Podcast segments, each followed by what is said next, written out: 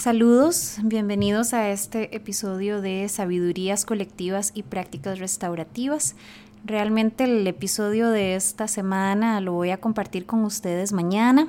Vamos a tener una entrevista con Martín Porto, vamos a hablar acerca de teatro restaurativo y creo que va a ser una experiencia pues muy alegre, muy positiva, de, de mucho aprendizaje, de compartir experiencias muy ricas.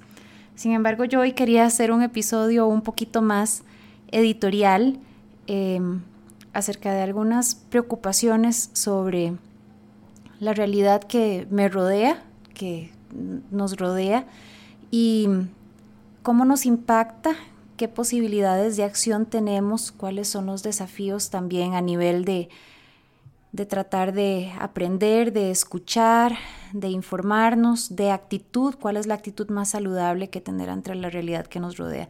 Creo que me estoy yendo un poco por las ramas.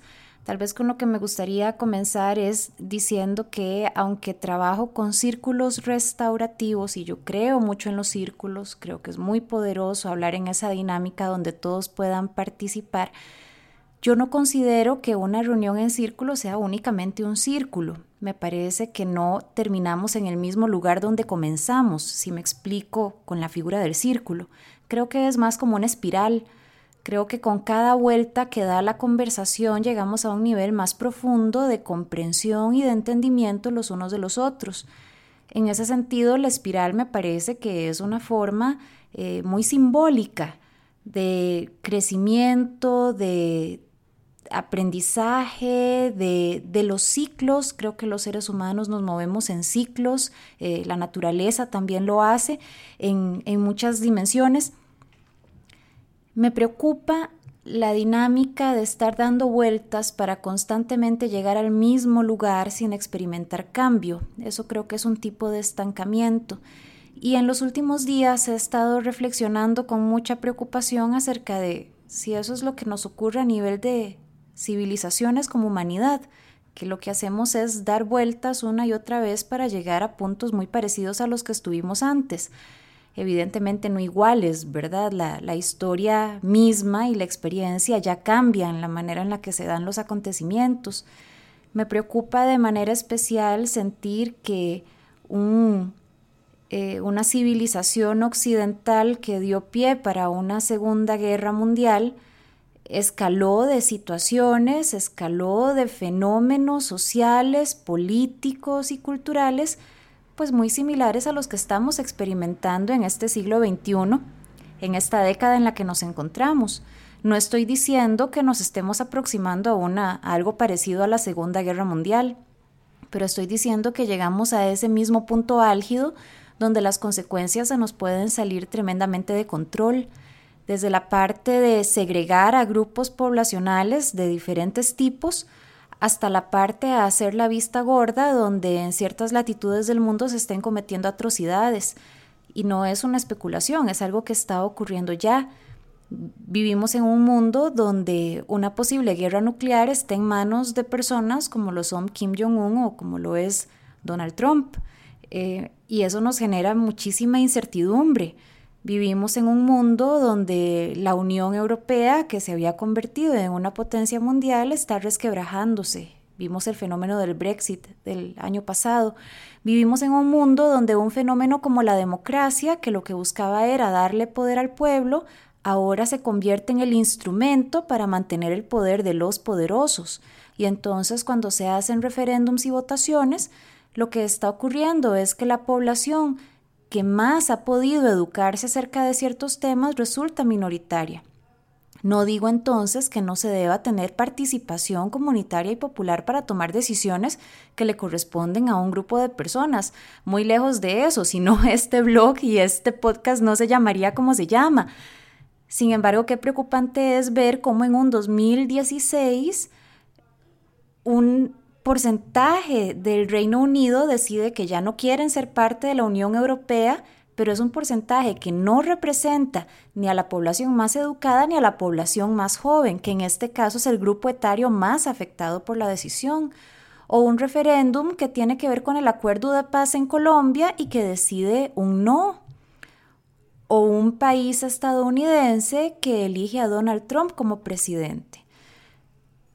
donde la población elige a una persona con tal de no elegir a la otra y yo puedo entender por qué es que la otra opción posible para muchas personas no era una alternativa, yo puedo comprender eso, pero recuerdo a una amiga que tengo en Facebook que ella estadounidense que ella puso una publicación en su muro el día de las votaciones donde ella decía, vengo de votar y me dieron ganas de vomitar. Y ella lo que quería decir es, me siento asqueada de mi voto. No dijo por quién votó, pero yo entiendo que ella estaba votando por Donald Trump por una situación religiosa. Porque entonces lo que está ocurriendo es que estamos teniendo que comprometer nuestras preocupaciones acerca de ciertas situaciones comunitarias a poder adecuarnos a ciertos eh, preceptos o intereses que no necesariamente están contemplando las necesidades de la mayoría. Entonces algo como una democracia donde lo que se busca es la participación de todos y todas para procurar el bienestar de todos y todas, en lo que se convierte es en esta plataforma para la manipulación de las personas a través de sus pasiones y a través de sus intereses más profundos y más sagrados. Y eso me parece que es sumamente preocupante. Aquí en Costa Rica se dio la Marcha por la Vida y la Familia eh, este fin de semana pasado y es una marcha con pues con una profunda raíz religiosa. Yo siento que muchas personas participaron con una intención tremendamente honesta y sincera de poder defender eh, su fe. Me preocupa, sin embargo, que antes, pero sobre todo después de la marcha, los discursos de ambas partes, porque esta marcha tiene que ver con un decreto que el gobierno está buscando que se apruebe y con unas guías de educación sexual que está promoviendo el Ministerio de Educación Pública, pero que ya se han venido llevando a cabo desde hace algunos años, que las personas que están a favor y en contra de estas iniciativas del gobierno, a partir de esta marcha han exacerbado su discurso de por qué nosotros somos los que tenemos la verdad y la razón. Sin ánimos de entrar en detalles en ese tema, la impresión que a mí me da es que entonces hay muchas personas que lo que están haciendo es seguir a su grupo, en lugar de tratar de entender qué es lo que el otro piensa, qué es lo que el otro considera. Y entonces situaciones como Brexit, situaciones como el referéndum de Colombia, situaciones como las elecciones en Estados Unidos, yo empiezo a sentirlas especialmente cercanas en un país donde las cosas se convierten en una cuestión de lealtad al grupo y no en un tema de aprendizaje de cuáles son los principales asuntos por resolver acá y cuáles son las necesidades de todas las personas aquí involucradas. Y a mí eso me parece sumamente preocupante. Yo escribí una reflexión acerca de lo que opino sobre este tema. Si a alguien le interesa leerla, pueden buscarla aquí mismo en mi blog, aquí en sabiduríascolectivas.com. Pero mi interés no es entrar tanto en eso. Tengo un amigo que hoy me comentaba, me decía, es que seguramente vos sos como la Zaratustra del género. Él, decía eso, creo que él tiene como en más alta estima de la que es realista mi, pues mis conocimientos acerca de ese tema. Yo Siento que conozco personas que manejan todo lo que es teorías de género mucho más que yo, pero para mí no es tanto ese tema en particular, es el tema de la polarización de los grupos, la falta de diálogo y de comprensión y el peligro que implica el que la lealtad a mi fe y que la lealtad a mi comunidad, sea mi comunidad de fe o mi comunidad nacional, se anteponga a los principios y valores que más bien son las raíces de esa fe o las raíces de por qué este grupo se unió en algún momento de la historia en primer lugar. El mismo Monseñor Oscar Romero, él decía, quiero aprovechar más bien, lo dijo en, en su vida, esta es una cita de los años 60, quiero aprovechar más bien para repetir el llamamiento que tantas veces he hecho a mi querido pueblo a que aprenda a leer periódicos, a oír radio, a ver televisión. No todo lo que se ve en los medios de comunicación social es verdad. Hay mucha mentira. Hay que tener una conciencia crítica para no ser juguete de quienes manosean con tanta falta de respeto la opinión pública.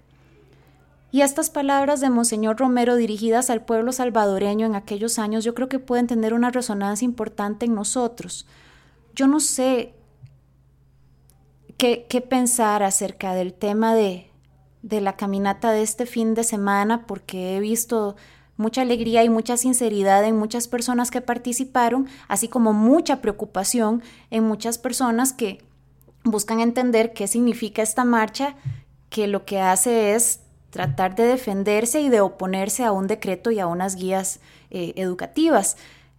Lo que sí sé y lo que me preocupa enormemente es que es una marcha que se está dando en un contexto político de elecciones presidenciales, para las cuales varios candidatos presidenciales participan.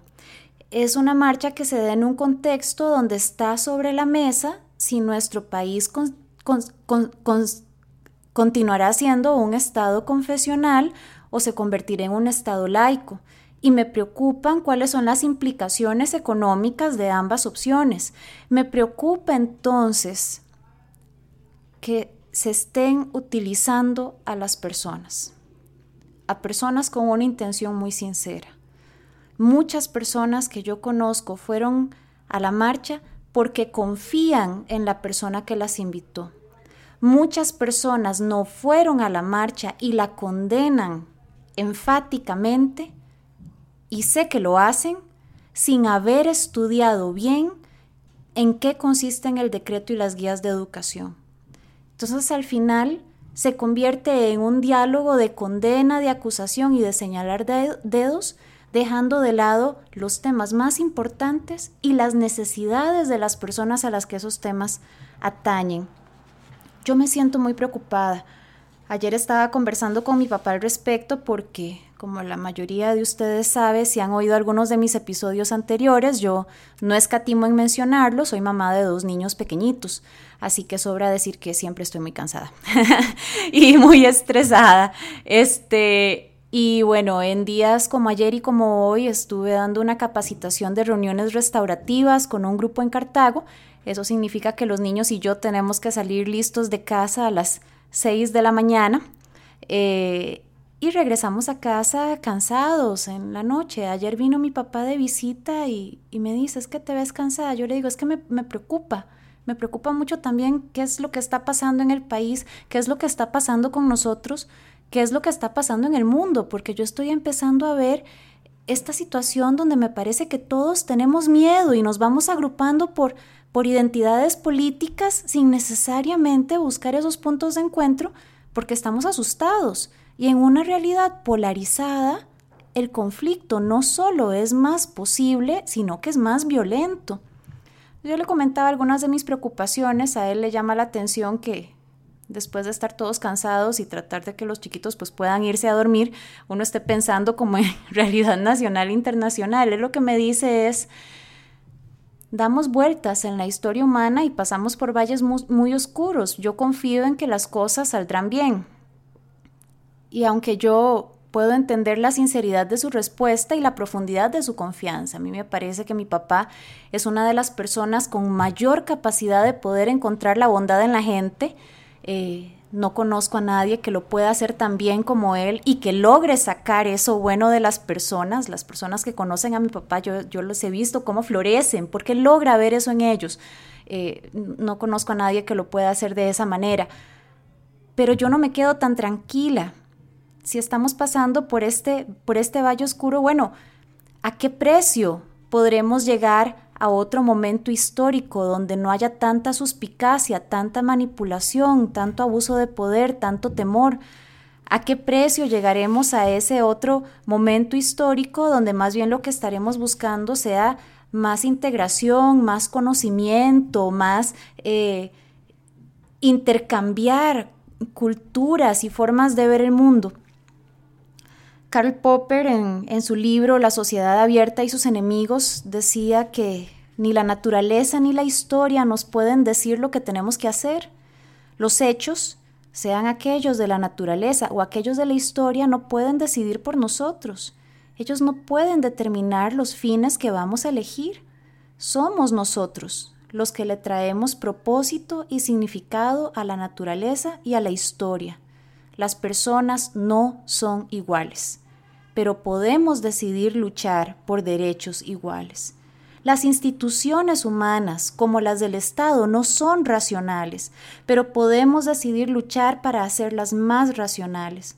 Nosotros mismos y nuestro lenguaje ordinario son como un todo, emocionales, emotivos, más que racionales, pero podemos tratar de hacerlos un poco más racionales y entrenarnos a nosotros mismos para utilizar el lenguaje como un instrumento, no para la autoexpresión, como nuestros educadores románticos dirían, sino para la comunicación racional.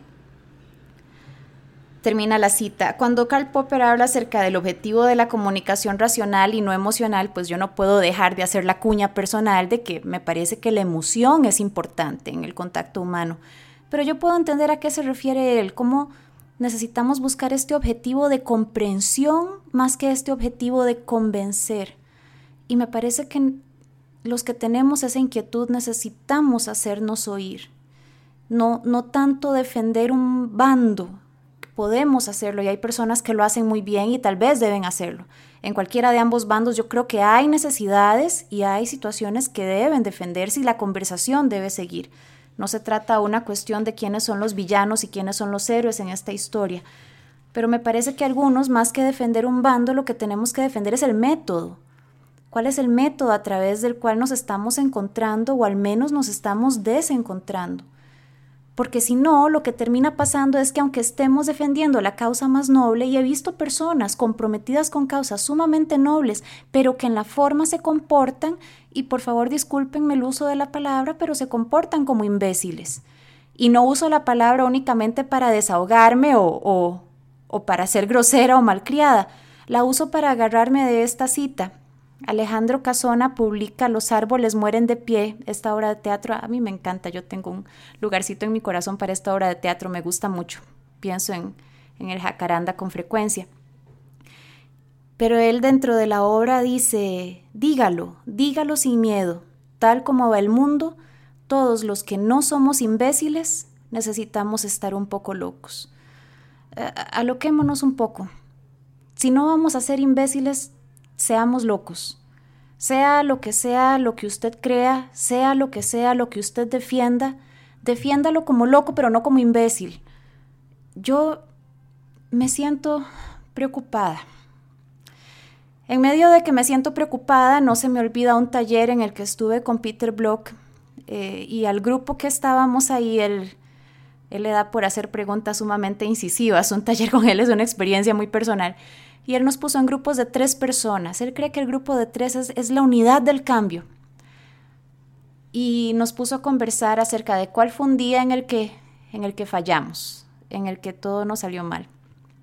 Yo no voy a decir que hoy es un día en el que fallé, creo que hoy fue un día en el que hice lo mejor que pude, pero sí es un día en el que estoy muy cansada de una semana en la que me he sentido particularmente desgastada y él decía, piense en ese día, ese día en el que usted no lo logró, ese día en que usted falló, y piense en algo que usted hizo bien ese día. No hace la pregunta junta, primero nos pone a pensar en cuál fue ese día en que las cosas no salieron bien y luego nos dice cuál fue una cosa buena que salió de usted en ese día. A mí nunca se me olvida cuando yo repliqué el ejercicio con padres y madres de familia de adolescentes, donde esta mamá decía, es que regañé a mi hija y le hablé muy feo y tuvimos este gran conflicto y, todo salió mal. Y cuando pregunto, bueno, ¿qué fue algo bueno que salió de usted? Ella dice, bueno, sí le serví la comida, le preparé su cena y aunque estaba enojada con ella, sí me senté en la mesa con ella mientras ella comía. Y ella logra rescatar eso, eso bueno que sale.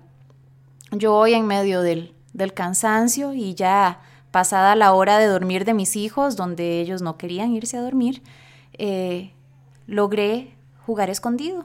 Yo no quería jugar escondido. Ya es hora de dormir, todos estamos cansados. Yo quiero irme a dormir también. Y de pronto mi hijo de dos años y medio dice, mami, juguemos escondido jugar escondido es lo último que yo quiero hacer. Si usted quiere, juguemos a leer un cuento, pero jugar escondido, eso implica correr, hay que perseguirse, hay que esconderse, hay que ser caras como de si uno se estuviera divirtiendo y a veces uno no se está divirtiendo tanto. Así que respiré hondo. Bueno, jugamos a escondido un ratito Y para hacerles el cuento corto, y eso es un poco tarde, mis cuentos siempre son muy largos, si jugué, si me reí, si me escondí, si se escondieron. Y, esa es la pedagogía de la ternura, ¿verdad? ¿Cómo podemos, en medio de nuestras grandes limitaciones, hacer ese esfuerzo por sacar eso bueno que queda en nosotros? Yo no soy como mi papá. Yo no tengo la capacidad que él tiene para ver lo bueno en todas las personas. A veces más bien creo que me gana un poco la suspicacia o tal vez el pesimismo. Pero qué bueno que sería poder aprenderlo, como los marcos mentales de Carol Dweck que tantas veces hemos hablado, que plantean que tal vez no somos fijos, tal vez sí podemos crecer y mejorar. Bueno, tal vez yo pueda mejorar un poquito en, en ver la bondad en la gente pero tal vez puedo comenzar por tratar de ver la bondad en mí, que es algo bueno que puedo sacar. Y si muchas personas empezamos a hacer ese ejercicio y empezamos a hacer las cosas más como loquillos que como imbéciles, tal vez no son tan peligrosos estos tiempos que estamos viviendo. Y tal vez esa democracia no sea solo una plataforma para la manipulación de poderes, Dejo la reflexión ahí. Mañana vamos a hablar de temas mucho más animados, con teatro restaurativo. Martín es una de las personas a quien yo más admiro, así que yo estoy entusiasmadísima con la idea de hacer la entrevista. Pero por ahora dejo por acá mi pequeño editorial, mi pequeña preocupación y cierro con esta cita de Anthony Hopkins que empieza pues un poco tétrica, pero me parece que es sumamente valiosa. Él dice, y abro comillas, Ninguno de nosotros va a salir de esto vivo. Así que, por favor, deje de tratarse como si usted fuera un suspiro. Cómase la comida deliciosa. Camine en el atardecer. Salte al océano. Diga la verdad que usted lleva en su corazón como un tesoro escondido. Sea payaso. Sea amable. Sea raro. No hay tiempo para nada más. Nos oímos mañana.